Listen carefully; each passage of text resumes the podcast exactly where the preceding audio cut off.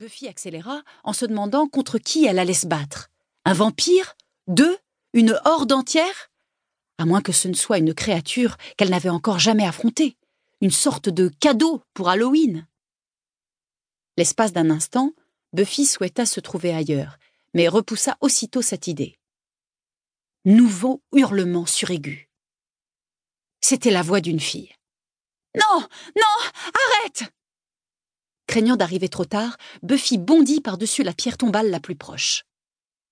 Allongée sur une dalle de marbre, une adolescente blonde se débattait contre les griffes d'un assaillant qui la tenait par les poignets.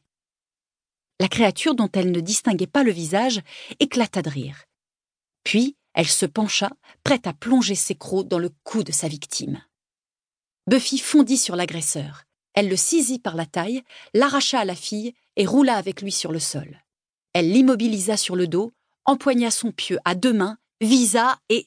Arrête hurla l'adolescente terrifiée. Laisse-le tranquille Buffy se pencha pour mieux voir le visage de l'agresseur. C'était John Bardett, son voisin de classe en cours de trigonométrie. Quant à sa victime, il s'agissait d'Aphrodisia Kingsbury, sa petite amie. Qu'est-ce qui t'arrive, Buffy? s'égosilla la jeune fille tandis que John s'éloignait en rampant. T'es folle ou quoi? On devrait t'enfermer dans un asile Buffy inspira profondément. Elle rangea le pieu dans son sac et se racla la gorge. Euh, euh navré, marmonna-t-elle. Euh, je t'ai pris pour quelqu'un d'autre.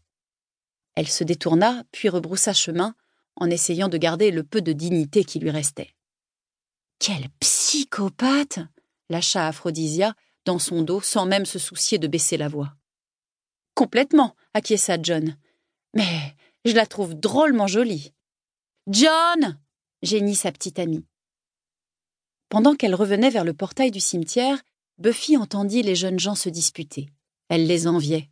Au moins, ils avaient quelqu'un avec qui se chamailler. Ah, décidément, même les vampires semblaient la fuir ces derniers temps. Buffy, l'élue, la tueuse, n'avait plus qu'à rentrer chez elle pour s'attaquer à une tâche harassante, vider tous les pots de crème glacée de la maison. Après tout, demain serait un jour nouveau, et une nuit nouvelle arriverait, celle d'Halloween. Il se passerait bien quelque chose pour la tenir éveillée. Chapitre 1 Buffy avait mal dormi. Comme si ça ne suffisait pas, de gros nuages menaçants s'amoncelaient dans le ciel, promettant de la pluie avant le soir. Le genre de temps qui vous donne envie de passer la journée au lit. Comme un vampire le genre de temps qui empêche les jeunes de peaufiner leur bronzage. Elle se leva en se promettant de garder les yeux ouverts durant son premier cours de la journée. Le sac à dos sur l'épaule, elle se dirigea vers le lycée. Elle était un peu en avance, ce qui n'était guère dans ses habitudes. Mais depuis qu'elle s'était fait expulser de son ancien établissement, elle s'efforçait de prendre de bonnes résolutions. En outre, quand elle arrivait tôt, elle pouvait passer quelques minutes à bavarder avec Willow et Alex. Joyeux Halloween cria Alex derrière elle. Buffy ralentit pour lui laisser le temps d'arriver à sa hauteur. Alex le réprimanda-t-elle. Halloween est pour les vampires l'équivalent de notre jour de remise des diplômes. Partout dans le monde, les forces des ténèbres se rassemblent pour une méga fête. Oui, mais c'est juste du chiquet, protesta Alex. Les gamins qui se déguisent et Alex, soupira Buffy. Dois-je te rappeler où nous vivons?